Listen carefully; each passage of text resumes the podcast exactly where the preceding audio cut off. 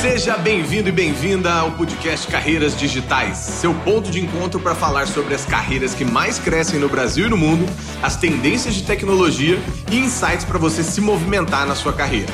Aqui a gente vai conversar sobre programação, design, marketing, vendas e habilidades comportamentais. Bora nessa!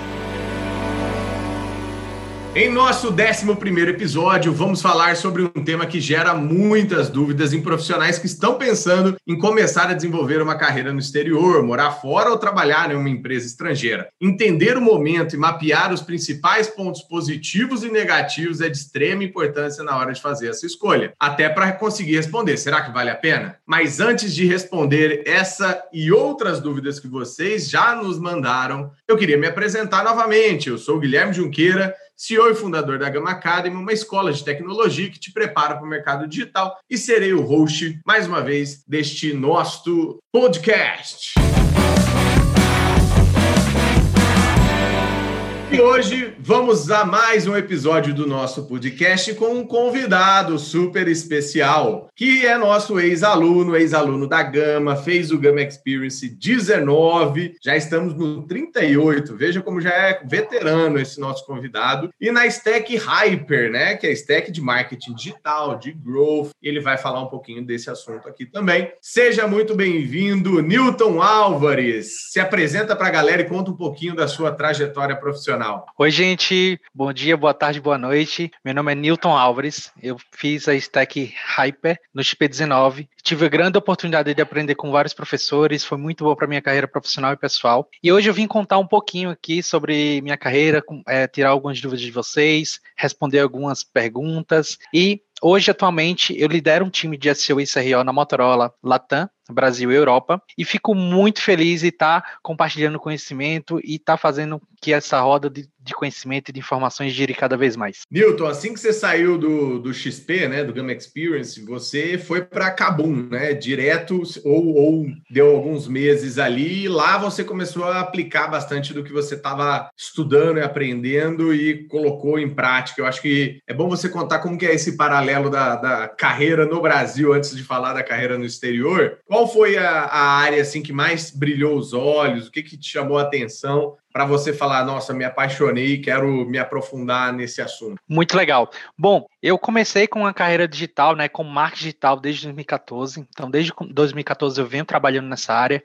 É uma área que me proporciona muito felicidade, é algo que eu gosto muito de fazer por amor. E aí, assim que eu saí do Gama, eu comecei a liderar um time de CRO e de SEO também, no Cabum, onde a gente fez diversos experimentos, fez diversos projetos, a gente fez crescer bastante o tráfego orgânico, foi bem legal esse projeto, foi uma, uma incrível sala de aula, onde eu, onde eu pude aprender muitas coisas que eu não tinha testado, era um, o primeiro projeto grande assim na minha vida, então eu tive contato com diversas pessoas, diversas pessoas de tecnologia, e foi onde eu aprendi bastante. Coloquei tudo que eu absorvi no Gama em prática, né, além de já ter colocado as coisas em prática no Gama, eu consegui esse, esse grande laboratório laboratório, né, de colocar as coisas ali em prática e aprender cada vez mais.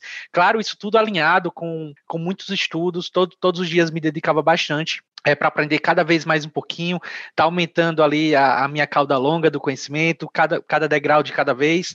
E dessa forma eu consegui me destacar no mercado, né? Depois de ter, de ter conseguido alguns cases, alguns, grandes cases importantes para o Cabum. E aí foi quando eu comecei a minha trajetória na Motorola, onde eu também estou colocando meus conhecimentos práticas. Também está sendo uma grande sala de aula, né? Eu estou aprendendo é, diversas coisas que eu nunca tinha imaginado que eu poderia estar tá aprendendo. É, e está sendo muito legal, assim, essa jornada de conhecimento, de aprendizado. Não, e, e você vê essa bagagem, né? Vocês estão ouvindo essa bagagem toda, acha que ele tem, né? É? Quantos anos? Quantos anos você tem, Nilton? Fala pra galera o quão novinho é ainda. Made in Nordeste, dá para sentir pelo sotaque maravilhoso que inspira muita gente a seguir essa carreira também, né, Nilton? Sim, sim. Eu tenho 25 anos de idade, então eu ainda tenho muitos anos pela frente, com toda certeza, como todo mundo. É, eu me considero que eu sou uma pessoa nova ainda, tenho muito gás ainda, tenho muita energia ainda pela frente para poder estar tá aprendendo coisas mais novas.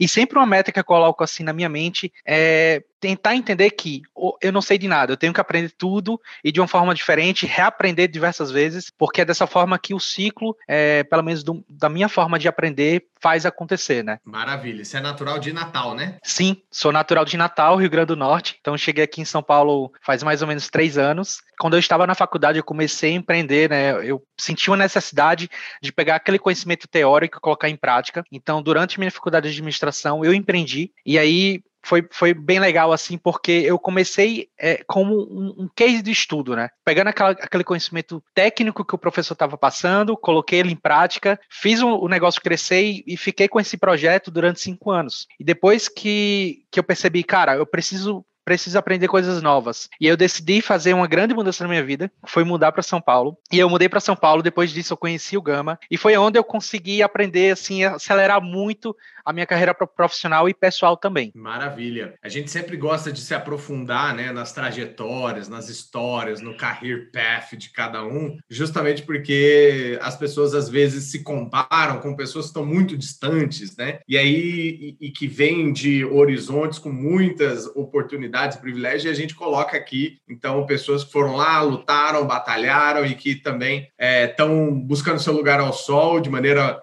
é, cada vez mais precoce. Vejam aí o histórico do Newton com 25 anos, né? Então, parabéns primeiro pela, pela sua trajetória, obrigado por nos dar essa oportunidade de trocar, aprender junto também, sendo um dos nossos aluminais e ajudando hoje, inclusive, é, hoje em dia, a nossa comunidade, repassando o conhecimento para frente. Mas vamos falar ao que interessa. A galera tá pirando em ganhar em dólar agora, Nilton. A pandemia chegou, acelerou 10 anos todas as transformações digitais que tínhamos e aí colocou um grande holofote num país chamado Brasil, que está cheio de profissionais muito talentosos, muito bons e que agora as empresas é, não têm tanta distância, visto que o trabalho remoto agora é, virou a, a, o majoritário dentro das relações profissionais. Como foi o seu processo de aplicar para uma vaga que não é né, de uma empresa não brasileira, é, e como que foi o, o, processo seletivo, que é uma das coisas que as pessoas mais me perguntam, assim, porra, mas daí meu inglês não tá tão afiado, não tô tão praticando, ou, ou sei lá, que vai ser uma empresa espanhol, visto que você está trabalhando agora com a galera do México. Como que foi o seu processo de application, de interesse, de trabalho, como você achou? O que, que você recomenda para a galera também que está querendo buscar trabalhos em empresas do exterior? Perfeito, muito bem colocado, Gil. Bom, além de conhecimento técnico, né, eu acho que em um processo seletivo de vagas internacionais, a pessoa tem que ter muita experiência prévia em relação à língua estrangeira que ela vai atuar. Isso, de fato, é um grande corte na seleção do candidato. Você tem que ter, sim, a língua estrangeira, tem que ter ali um nível intermediário para que você possa se comunicar com o time e consiga se comunicar com o projeto.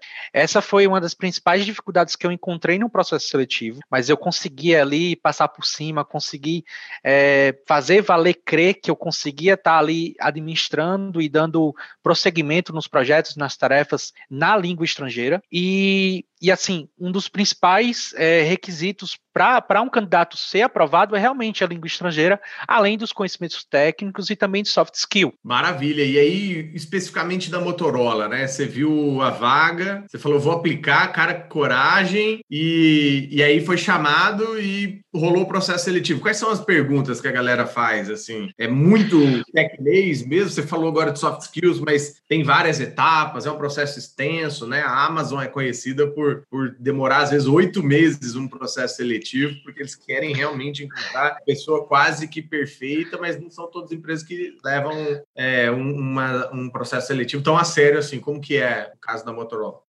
Sim, no, no, caso da Motorola, assim, especificamente em meu caso, ele foi um pouquinho peculiar, ele foi um pouquinho diferente. Aconteceu por existir uma demanda, então eu tinha conhecimento sobre essa demanda, mas não era responsável por essa demanda. Então o que, que eu fiz? Cara, se essa demanda não tem dono, vai ser minha. então eu peguei a demanda, né, conhecimento técnico, apliquei, e uma das principais dificuldades, assim, que eu encontrei, como aprendizado também de toda a área, é você ter a seguinte mentalidade. Cara, eu tenho conhecimento técnico na língua nativa, mas meu grande desafio é fazer com que esse conhecimento técnico seja replicado para a língua estrangeira. Então, esse foi um dos meus primeiros desafios. Eu tive que pegar esse projeto, tive que deixar ele como dono, né? Cara, sou eu dono, eu que vou resolver ele. E aí eu fui aplicando, fui aprendendo, e aí depois que meu chefe observou que eu era capaz, ele foi me dando outros projetos menores. E aí eu fui pegando esses projetos menores, fui executando na mão na massa mesmo, e depois a gente percebeu que, cara, é o momento de acontecer e escalar a, a, a sua oportunidade profissional. Vamos, vamos gerar uma oportunidade para você, aqui está a oportunidade, vai ser esses desafios. E aí, dessa forma, eu consegui ter uma clareza em relação a tudo que é, eu seria demandado, eu teria como responsabilidade e quais entregáveis eu tinha que fazer acontecer, né? Isso tudo em língua estrangeira, além das minhas demandas em língua nativa.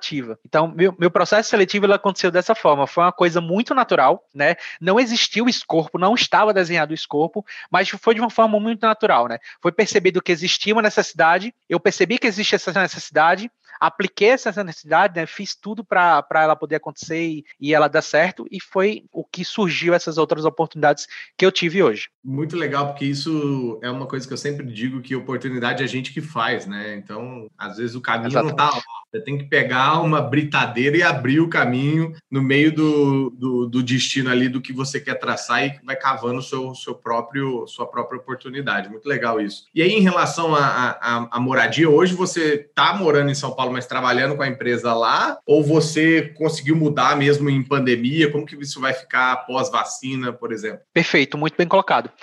Eu acabei de chegar no Brasil, faz 10 dias que eu tô aqui no Brasil, eu venho resolver. Eu, eu, fiz, eu terminei a primeira parte né, do intercâmbio. A primeira parte ela constituía ficar no Chile, é, ter, ter acesso ao time local, claro, tudo com medida de segurança e tudo mais, mas trabalhar normalmente como estivesse trabalhando no Brasil. E a principal estrutura, né, a principal é, situação que eu tinha que colocar como objetivo era de fato aprender de uma forma muito mais rápida o meu espanhol. É claro que eu sabia o espanhol, sabia aplicar ele no âmbito técnico e profissional, só que precisava agilizar ainda mais esse conhecimento. Então, o fato de, de ter acontecido esse intercâmbio foi para acelerar esse conhecimento, para que eu pudesse ter a chance de fazer a segundo, o segundo módulo do intercâmbio, né?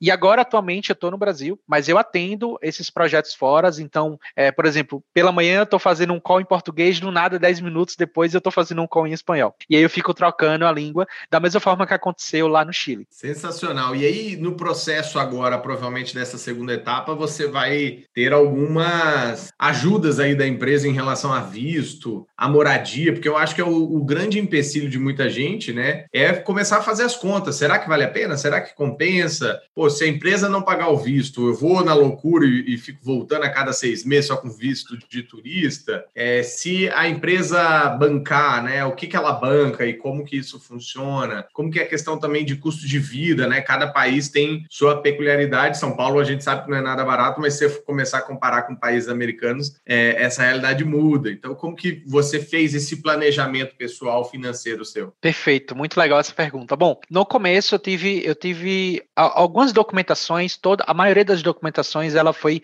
dada pela empresa. A empresa ela deu suporte para todas as documentações jurídicas barra financeiras que eu necessitava. Mas eu tive algumas decisões que eu tive que tomar. E aí, em relação à moradia, vamos começar por moradia. Eu tomei uma decisão. É, uma vez eu li eu li diversas vezes, eu, eu sou, eu leio bastante o, o site do mochileiros.com.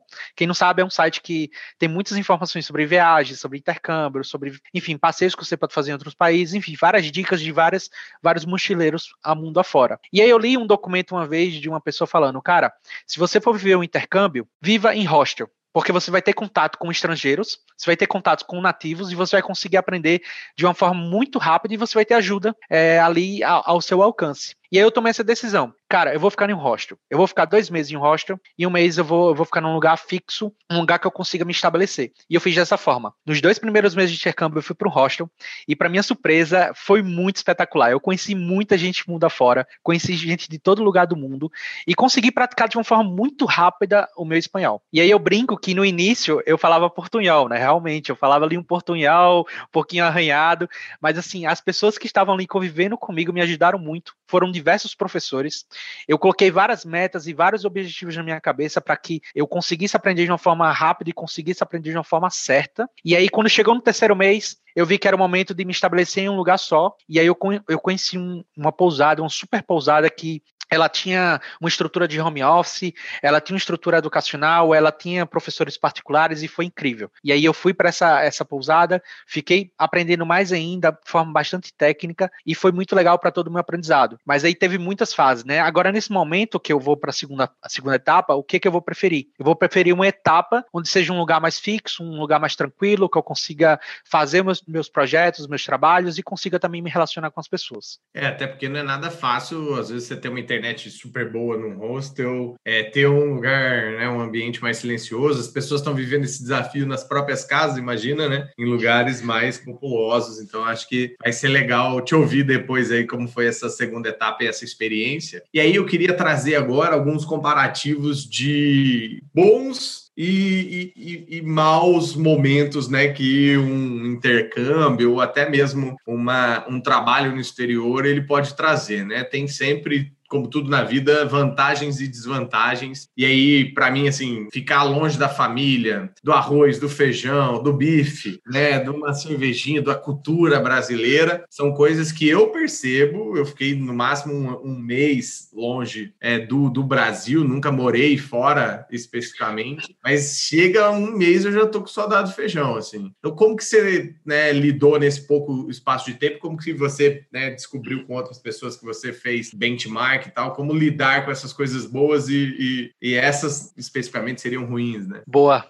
é bem legal isso. Eu passei por muitos perrengues, assim, nada é conto de fadas, não, nada foi perfeito. Eu passei por muitos perrengues e perrengues assim engraçados, né? Situações que, que eu vivi ali, aprendi com a situação alheia, mas foi, foi coisas bem construtivas ao mesmo tempo. Bom, eu acho que problemas legais que podem acontecer, é, dependendo do país, você precisa ter um seguro viagem com cobertura em dólar. Esse é, é algo fundamental fundamental para viagens internacionais. Você tem que ter um segurozinho que possa te ajudar em momentos difíceis. E, e, e você ter a maioria dos documentos, né? Caso você não tenha um documento do país, é sempre bom você levar as cópias autenticadas. Isso é muito importante. Eu levei todas as minhas cópias autenticadas, eu perdi meu RG, e sorte que eu tinha minha cópia autenticada e tinha meu passaporte ali guardado na mala, mas vai que você, por exemplo, é, pelo Mercosul, você pode entrar em, em, países do Mercosul só com RG, mas vai que você perde o RG, né? É bom você ter uma cópia ali te resguardando sobre alguma situação. Então, assim, possa ser que é, gere alguns problemas legais em relação a documentações, mas você precisa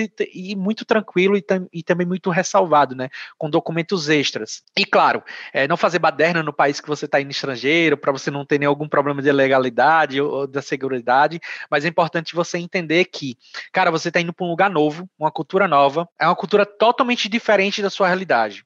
Você tem que entender que não vai ter o seu arroz com feijão, então você tem que se adaptar e, e assim, a adaptação é muito importante para o um intercâmbio, né? Tanto culturalmente falando, como também profissionalmente. Então você também tem que pôr na sua cabeça que assim, as pessoas que estão ali, elas não falam sua língua nativa. Então você tem um, um grande objetivo e um grande desafio de estar tá traduzindo a, as palavras em tempo real enquanto você conversa com as pessoas. É algo que você também tem que colocar isso em mente. E também as culturas elas são muito adversas, né? As coisas que a gente vive aqui no Brasil são diferentes de qualquer outro país e assim por diante. Então, coisas que você faz no Brasil talvez não sejam certas em algum país específico. E aí, falando um pouquinho assim, só abrindo um parênteses de Chile, de, de comida, eu dei muita sorte porque eu, eu gosto muito de peixe cru e a, a, base da comida chilena é peixe cru e temperos fortes, né? Então, eles, eles têm muito essa base e eu me dei muito bem porque eu gosto desse tipo de comida. Mas lá, por exemplo, o chileno ele não come feijão feijão, então não existe feijão.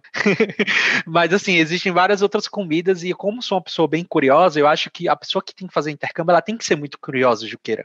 Ela tem que ser curiosa ao ponto de, de tipo assim, cara, eu tenho que conhecer essa comida, eu tenho que saber como ela é feita, porque aí você vai aumentando o seu vocabulário e você vai aprendendo muito rápido, sabe? E eu fiz muito isso, assim.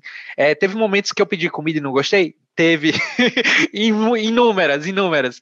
Mas assim, faz tudo, faz tudo faz parte, entendeu, do intercâmbio. Não, maravilha. E, e se pensar que é, tem, tem um período de tempo de adaptação, aí ok, né? Mas imagina aquelas pessoas que estão, sei lá, morando há quatro anos em novos países, em culturas diferentes, aí ou, ou acostuma ou realmente vai viver sentindo falta, ou tem que programar viagens ao Brasil pelo menos uma vez ao mês, uma vez por ano, porque senão não não dá certo, né? Mas e quanto aos seus pais? Você, beleza, já estava mais emancipado, é, 25 anos na cara, meteu louco, foi para São Paulo. Provavelmente todo mundo ficava igual minha mãe quando eu mudei para São Paulo, ficava assistindo da Atena e me perguntando o tempo todo: Meu Deus, filho, olha esse assalto, sequestro, a enchente. É, e agora daí você vira para sua mãe e fala: Não, se São Paulo, como se não bastasse São Paulo, agora eu estou indo para o Chile, daqui a pouco eu vou para o México. Como que foi a reação dos pais e como que é segurar a saudade também da família? Olha, é, ao mesmo tempo que minha mãe ficou muito orgulhosa, ela ficou com muito medo, né? Assim, gente, só dando um histórico para vocês. Eu não venho de uma família rica, eu venho,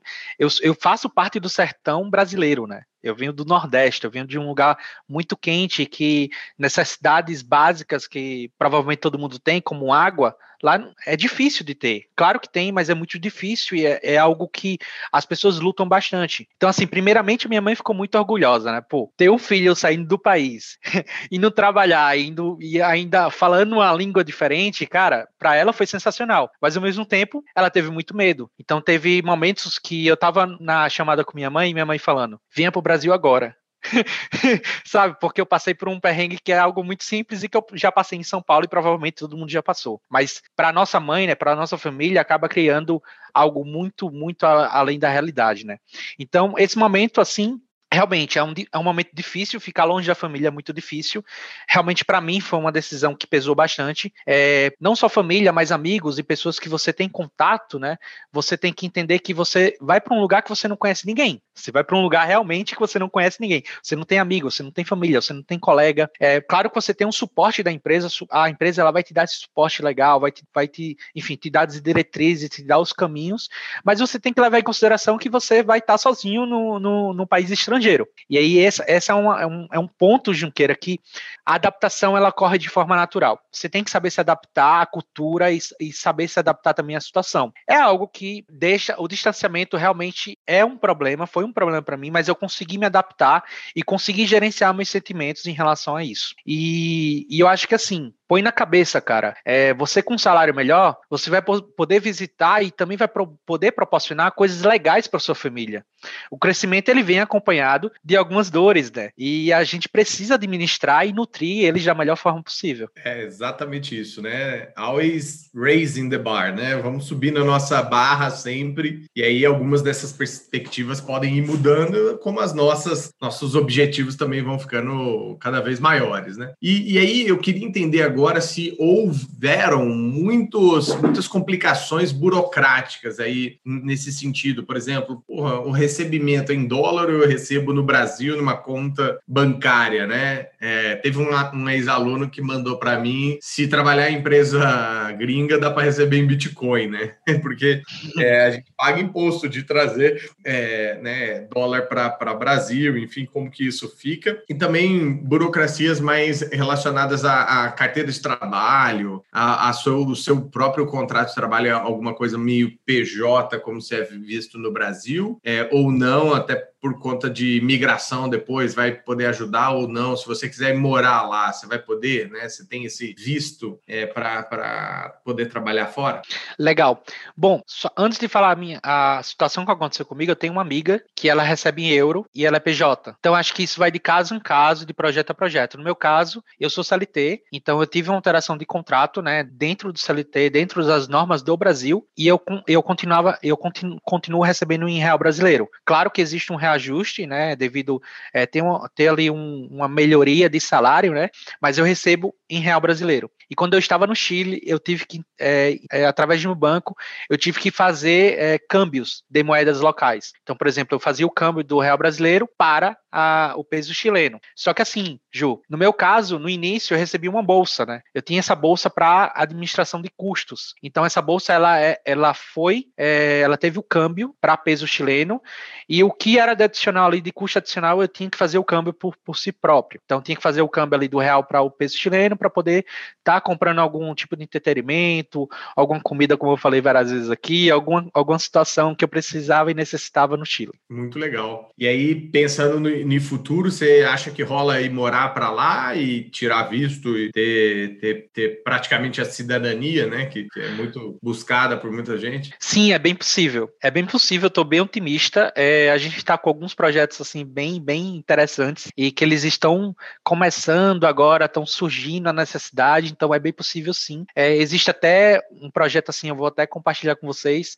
É, eu, tenho, eu tenho um objetivo de fazer um treinamento para algumas pessoas, pessoas mexicanas. Então vai ser muito louco, porque assim, eu vou, eu vou ensinar pessoas mexicanas a fazer o meu trabalho. Então, assim, é, realmente é um, desculpa até o termo, é um puto objetivo que eu vou ter que fazer. Vou ter que é, tentar encaixotar todos os meus conhecimentos e dar ali a prática para aquela pessoa, né? Fazer acontecer, ensinar aquela pessoa para que ela consiga desempenhar é, o, o tipo de habilidade técnica que hoje eu tenho. E vai ser muito legal, porque assim, eu gosto de ensinar, eu gosto de educação, eu sou trans, transformador, sou mentor aqui no Gama, é com muito amor que eu faço isso. Eu acho que a retribuição ela tem que acontecer. E assim, eu queria até falar depois um parênteses sobre dicas de como aprender é, sobre, sobre assim, uma nova língua, né?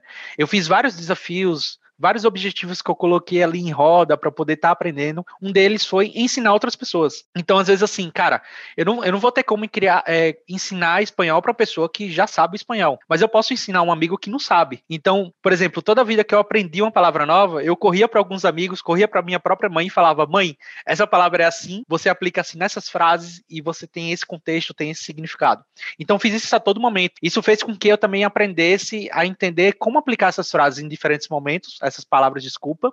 Entender também, é, por exemplo, verbos, né? Entender a conjugação dos verbos foi algo muito importante para poder estar tá se comunicando cada vez melhor. Então, eu acho que isso é fundamental, assim, no aprendizado, tanto de língua como aprendizado de soft skill, aprendizado técnico, você tem que saber, você tem que compartilhar o seu conhecimento. Você tem que ensinar, você tem que ser capaz é, de passar esse conhecimento para frente e ensinar uma pessoa do que você acredita que é certo, porque dessa forma você aprende muito mais, sabe? Então, foi algo que eu fiz, assim, de forma bastante com bastante consistência. Maravilha. Diferenças culturais, Newton. Esses dias eu estava dando uma mentoria e, e essa profissional que eu estava mentorando estava me reclamando muito porque ela está trabalhando numa empresa alemã e as pessoas lá são muito direto ao ponto, né? Elas são até um pouco ríspidas. Mas é a cultura local, é a cultura do não vai entrar numa call e ficar falando se choveu, se tá calor, se tá de casaco, se não tá, cara, e aí, cadê o trabalho? Pragmático. Como é a cultura da galera mais latino-américa? O que, que você viu de diferença de trabalho mesmo? Como que são as calls? Como que é a entrega, os relatórios, a qualidade técnica, a barra é alta ou baixa?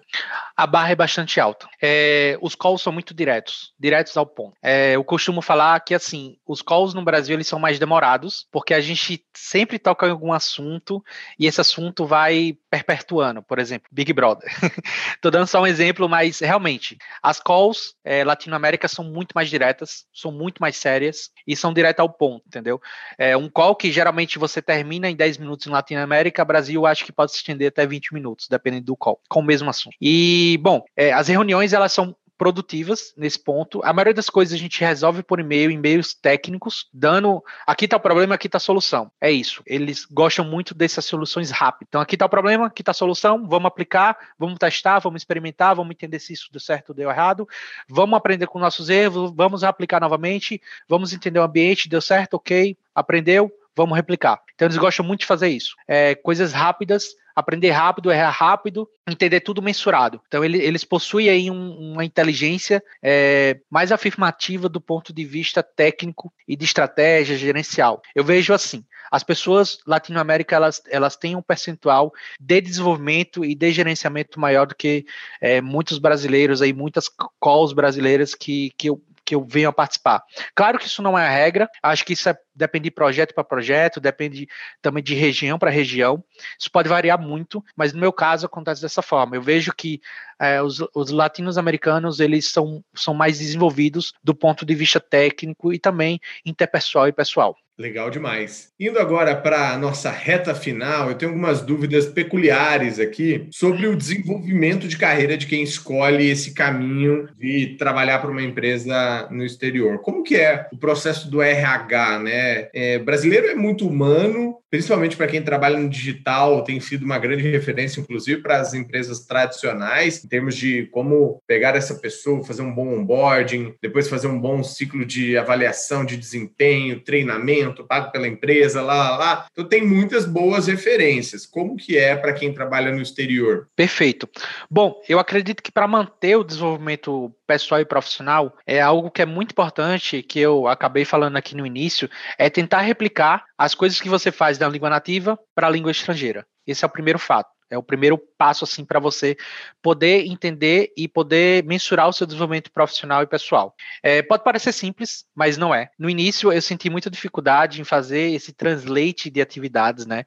Entender como replicar esse meu conhecimento da língua nativa para a estrangeira. E depois foi criando o corpo, fui aprendendo cada vez mais e aí realmente ficou fácil. Mas algo que precisa ser dito é, é é, ter um objetivo é, muito claro em relação do que você pretende entregar de entregável em um projeto que tem essa, essa, essa peculiaridade de, de, de língua, de idioma. Às vezes, é, é muito importante você também, é, às vezes não, desculpa, é muito importante você manter o equilíbrio emocional em relação a tudo isso porque você precisa ter muito foco e muita responsabilidade das coisas que estão ali acontecendo ao redor, né? No meu caso, eu tenho mundinhos, né? Tenho mundinhos Brasil, tenho mundinhos Latam, e aí eu, eu fico trocando de mundinho, mas cada mundinho tem sua responsabilidade e tem sua cultura. Então, ali você tem que saber se adaptar às situações de cada mundinho. E todos os dias, é, é bem importante que todos os dias você, você coloque metas que sejam fáceis de cumprir. Isso em relação ao desenvolvimento profissional e pessoal.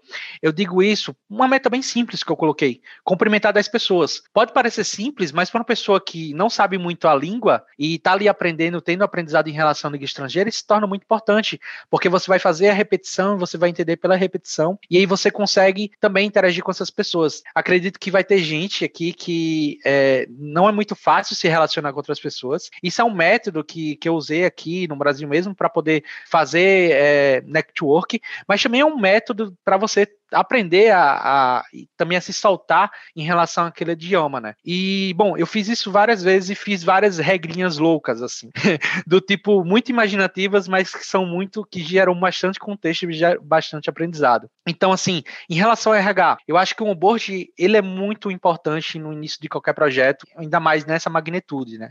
É, no meu caso, o RH, ele passou todas as informações do que poderia acontecer, todas as documentações, eles me alinharam várias situações, por exemplo, passagem de ida, passagem de volta, onde você vai ficar, o que, que você pretende fazer. Aqui vai ter o seu professor é, online que ele vai te dar aulas de tanto a tanto, aqui vai ter o seu professor que ele vai te dar aula mais específica a trabalho. Então, a, o RH ele tem esse papel fundamental para estruturar, para te dar cama, né? Para você poder estar é, tá fazendo as coisas e, e tendo um ambiente confortável, um ambiente é, comportamental confortável, né, que você consiga estar tá desempenhando as ações e consiga estar tá aprendendo com todo o processo. Porque assim, lembre mais uma vez, você vai estar tá em outra cultura, outro país e, e, distante de tudo, né, do Brasil. Então as coisas que funcionam aqui não vão funcionar lá e você tem que ter esse suporte do RH e você tem que ter um contato muito claro com ele, né? Toda semana eu falava com o RH, toda semana não tinha uma semana que não era falado e a gente tinha um call de alinhamento. O que aconteceu na sua semana? O que é que você fez? Cara, eu fiz isso, fiz isso, aprendi isso, foi legal, foi não foi legal legal isso. E aí existe o um alinhamento de forma natural, né? Eu acho que, que a forma que você pode mensurar objetivos e uma forma que eu usei assim no início do intercâmbio, do, do intercâmbio foi a seguinte, foi, foi, algumas questões assim, por exemplo, falar em uma reunião sem translate, sem, sem tradução, né?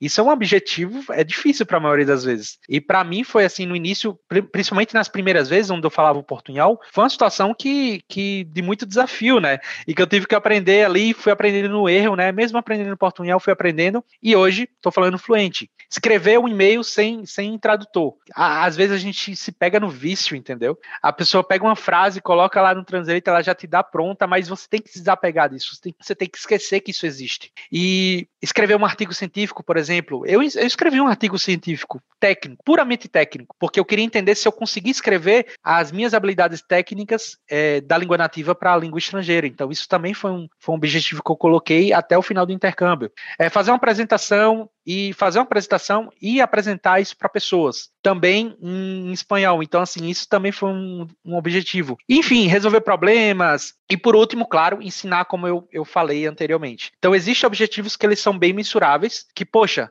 cara, checklist básico. Se eu conseguir fazer tudo isso, eu já estou preparado, né? Eu vou, vou me preparar cada vez mais, claro, mas isso já é um pontapé para muita coisa, muita coisa interessante que pode acontecer. Incrível, cara. E eu fico muito pensando agora em como que a gente oferece boas dicas aqui para quem quiser é, buscar uma carreira latam, né? Qual seria aí suas dicas finais para quem está buscando se desenvolver? Primeiro, né, é, é, rala um pouquinho no Brasil, não tenta também já ir de cara, talvez, né, vai dar com os burros d'água, né? Seguindo aí o exemplo do Newton, foi lá, trabalhou, ralou e, e criou mais ou menos os cases, o portfólio, o network que era necessário, foi lá e aplicou. Mas pensando em alguém que já está mais ou menos nessa fase, você já falou da língua, você já falou do, do da atitude, né? Ser mais proativo, já falou de passar uns perrengues, mas pensando no objetivo final, o rosto no começo, depois vai alterando as adaptações culturais. E aí, se alguém é, quiser te procurar agora, Newton? Quais são suas redes sociais? Quais são suas dicas finais aí para a galera? Bom, gente, eu, eu tenho um LinkedIn, é Newton Álvares. É, vocês podem vir entrar em contato, pode tirar algumas dúvidas, eu posso te ajudar é, nesse momento crucial aí da vida de vocês, profissionais e pessoal.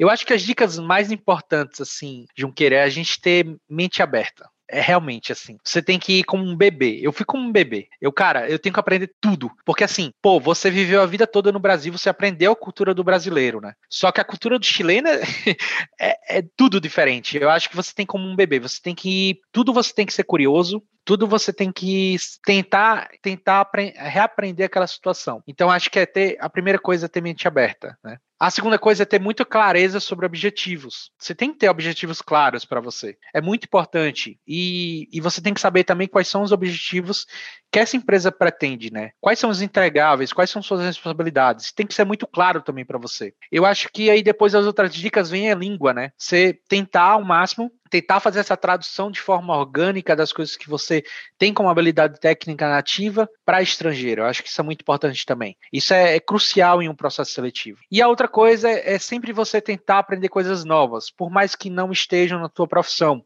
é, é muito importante você ter um T, né, um T de especialista e ter, e ter um T também de generalista, né, entender assuntos que são complementares em relação à tua, à tua profissão. Por exemplo, eu tenho conhecimentos em SEO e CRO, mas eu tenho conhecimentos generalistas em UX, UI, em BI, em CRM, mídia paga. Então, isso, isso faz com que tudo seja um complemento e que você consiga é, entender diversos assuntos diferentes em reuniões diferentes. E aí, opinar e dar opiniões muito concretas em relação às situações. É muito importante ter esse tipo de mentalidade, Ju. É, você mesmo deve muito saber disso.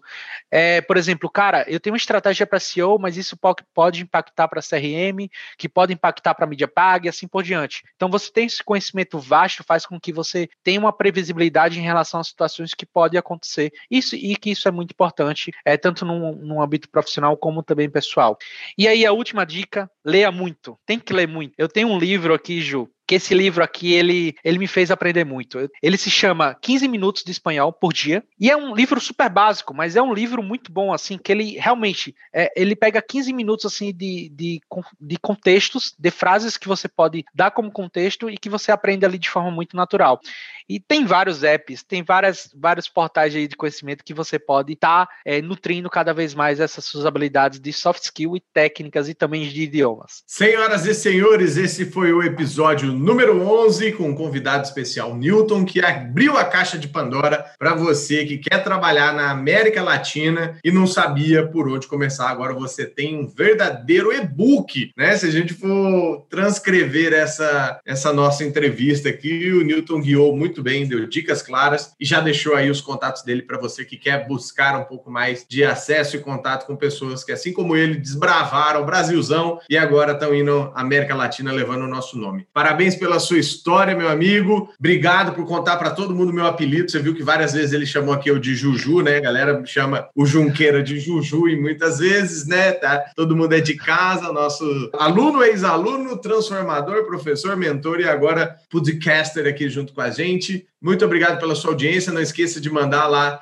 no Instagram seus comentários, sugestões, dúvidas, perguntas. Compartilha esse podcast com quem você quiser. Grande abraço, Nilton. Obrigado. Abraço, Juqueira. Obrigado você. Obrigado pela oportunidade. Tchau, gente. Queria agradecer todos os ouvintes que estão com a gente neste primeiro episódio e queria saber de vocês, né? O que vocês acharam desse papo? Se você curtiu, não esquece de seguir a gente lá no Spotify, de curtir também lá no Apple Podcasts. Vale a pena também compartilhar esse episódio com seus amigos, se você gostou. E segue a gente também lá, tanto a Gama Academy quanto eu, Gui Junqueira, no Instagram, no LinkedIn, porque lá a gente vai continuar esse papo que a gente acabou de começar aqui no podcast. Te espero no próximo episódio. Valeu, galera. Até mais.